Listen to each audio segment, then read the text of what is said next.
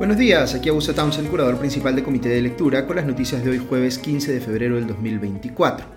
Empiezo esta mañana con temas vinculados al expresidente Martín Vizcarra y al caso de los intocables de la corrupción.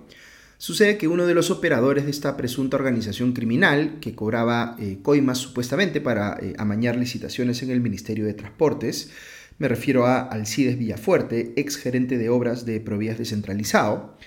eh, no solo se ha acogido a la colaboración eficaz y a que se revele su identidad, sino que ya ha entregado 500 mil soles que eh, se llevó en coimas. Eh, yo que siempre les hablo de la necesidad de que los colaboradores eficaces aporten pruebas para corroborar lo que afirman, pues qué mayor prueba de haber recibido un soborno que mostrar el dinero mismo del soborno.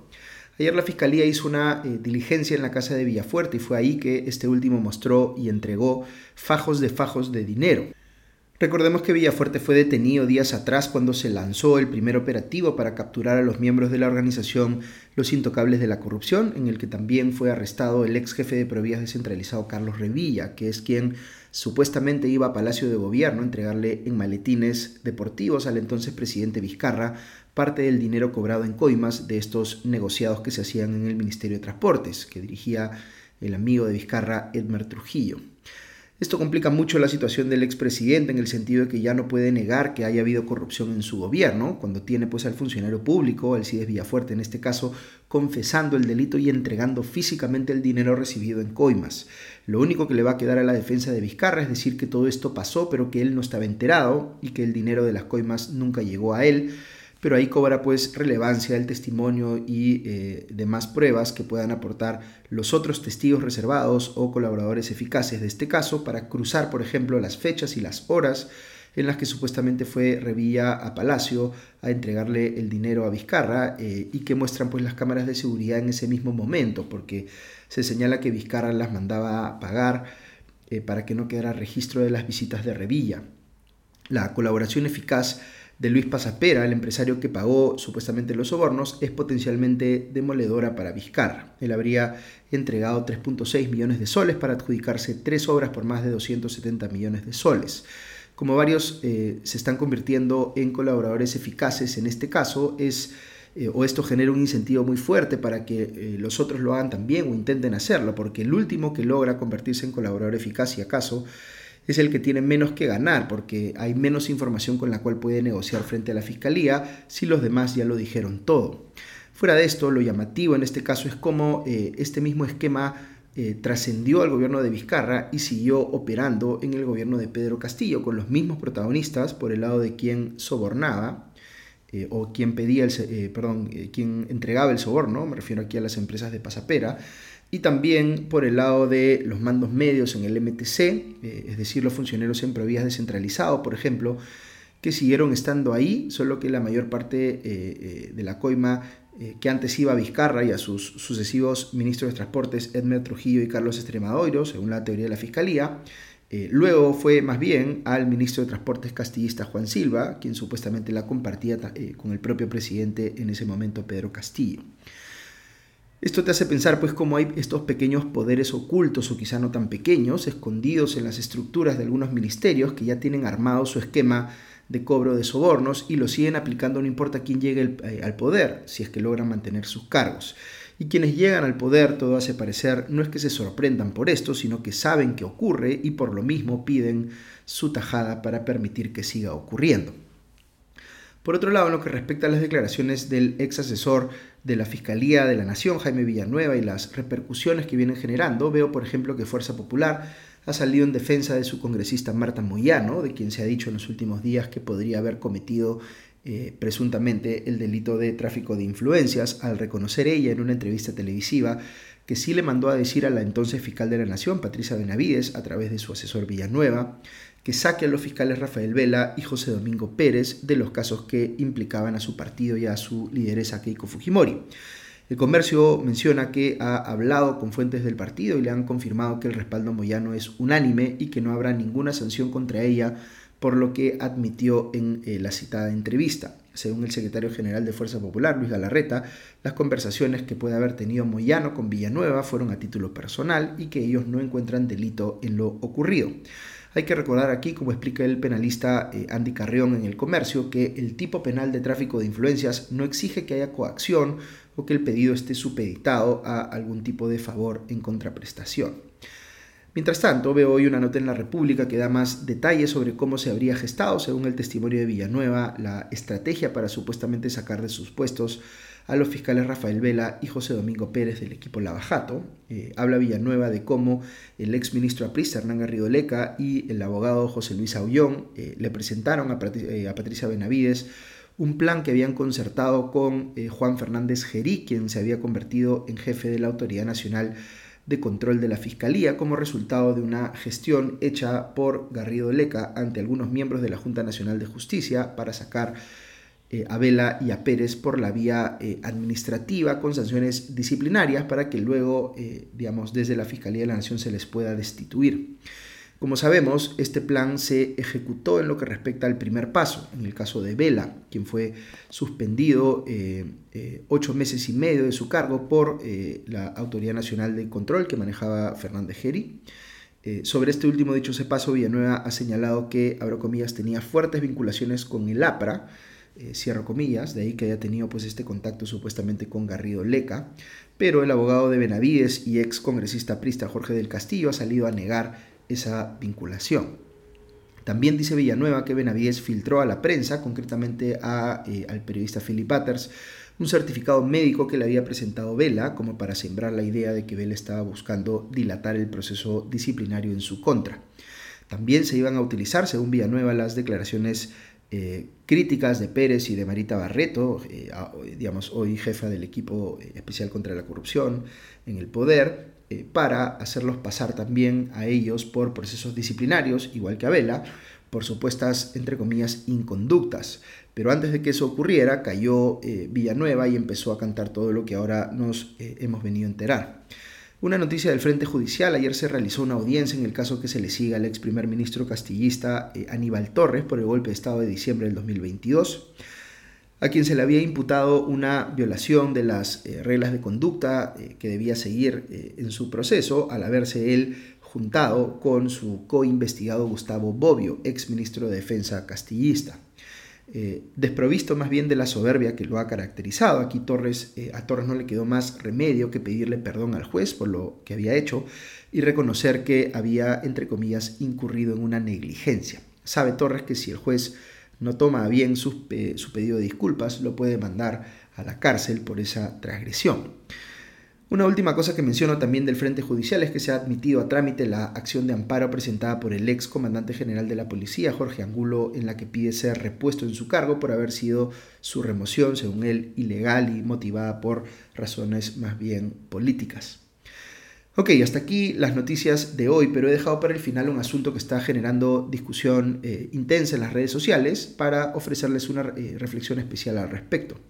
Me refiero a un proyecto de ley que ha presentado el gobierno eh, al Congreso con carácter de urgencia que plantea destituir a los docentes con ideologías contrarias a la Constitución, según reseña El Comercio. Esto para, abro comillas, asegurar las actividades profesionales eh, o que las actividades profesionales se desarrollen en base a una cultura de paz y con respeto a los derechos humanos, comillas.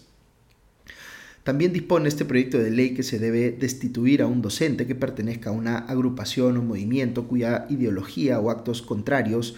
eh, eh, sean contrarios perdón, al orden constitucional, al sistema democrático y o a los derechos humanos. A ver, ¿qué es lo que se discute aquí? Eh, el sector de la opinión pública que cree que el gobierno de Dina Boluarte es uno de, entre comillas, ultraderecha o algo por el estilo, piensa que se está evidenciando aquí la voluntad de ese gobierno de censurar a las voces de izquierda, proscribiéndolas de la enseñanza en los colegios y creando un sistema donde existe una suerte de verdad oficial y que cualquiera que la ponga en duda eh, va a ser pues disciplinado y sancionado drásticamente. Del lado opuesto de la opinión pública, quienes creían, por ejemplo, que el gobierno de Pedro Castillo estaba sostenido por un sindicato docente que mostraba vínculos muy preocupantes con eh, organismos de fachada de lo que antes fue Sendero Luminoso. Eh, se piensa en este segundo grupo que las organizaciones políticas que aceptan o promueven el uso de la eh, violencia para alcanzar el poder han logrado en la práctica enquistarse en la docencia en escuelas públicas y desde ahí buscan influir en los niños y niñas con sus respectivas ideologías. Ok, ¿qué pienso yo al respecto? Debe entenderse que la libertad de expresión o la libertad de cátedra excluyen a los docentes de escuelas públicas de cualquier tipo de regulación o estándar, es decir, que eh, básicamente tienen libertad absoluta para decir lo que les plazca, o acaso sí se justifica que haya algún tipo de parámetro eh, aplicable a la enseñanza y que si este parámetro es transgredido, el docente debe ser disciplinado o dejar eh, su puesto. En este tipo de discusiones, eh, yo por lo general me inclino hacia la posición que defiende la libertad de expresión, como ustedes saben,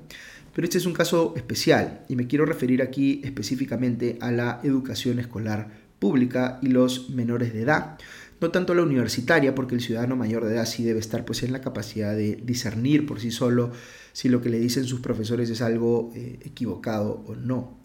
Eh, el menor de edad, en cambio, sí va eh, configurando su mundo y su entendimiento de la realidad en buena medida por lo que aprende de sus profesores, no solamente, pero sí en buena medida. Por esa razón existe una regulación de la currícula escolar, por ejemplo, porque tiene que haber una suerte de consenso entre especialistas sobre qué se debe priorizar en esa currícula, cómo distribuir, qué proporciones darle pues, a las distintas materias, etc. Y hay, por supuesto, también eh, mucho conocimiento técnico involucrado en eh, la pedagogía y en cómo se dicta. Ahora, no hay que olvidar que la sociedad peruana, cualquier sociedad democrática en general, diría yo, está pues atravesada por las discrepancias ideológicas que se manifiestan en su ciudadanía. Hay ciudadanos con ideas conservadoras, con ideas liberales o con ideas progresistas. En mi opinión, ninguno de esos sectores debería tener un control ideológico sobre la educación escolar pública que excluya a los demás.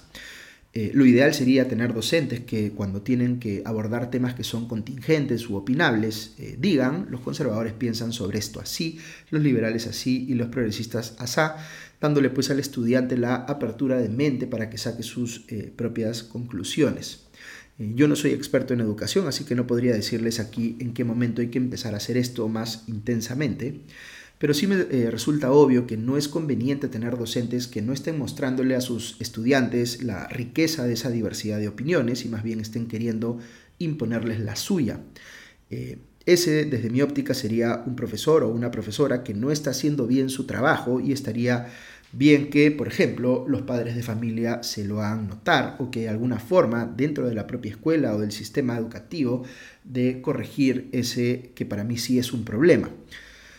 Ahora bien, ¿qué pasa con las personas que tienen eh, ideas totalitarias? Pues es eh, difícil eh, establecer dónde está el límite, pero yo sí creo que es válido que un Estado se preocupe porque no haya docentes inculcando ideas totalitarias en las escuelas públicas o privadas para los mismos efectos como ustedes saben, frente a quienes preferirían eh, dar por cerradas ciertas discusiones para que se imponga su visión de las cosas, yo suelo más bien promover el debate de aquello en lo que eh, eh, veo discrepancia, porque me parece que la discrepancia no está mal, hay que saber cómo manejarla y escuchar a ambos o los múltiples lados que pueden haber alrededor de un tema. Pero incluso teniendo yo esa voluntad general que ustedes conocen, también tengo mis límites, pocos, pero también los tengo.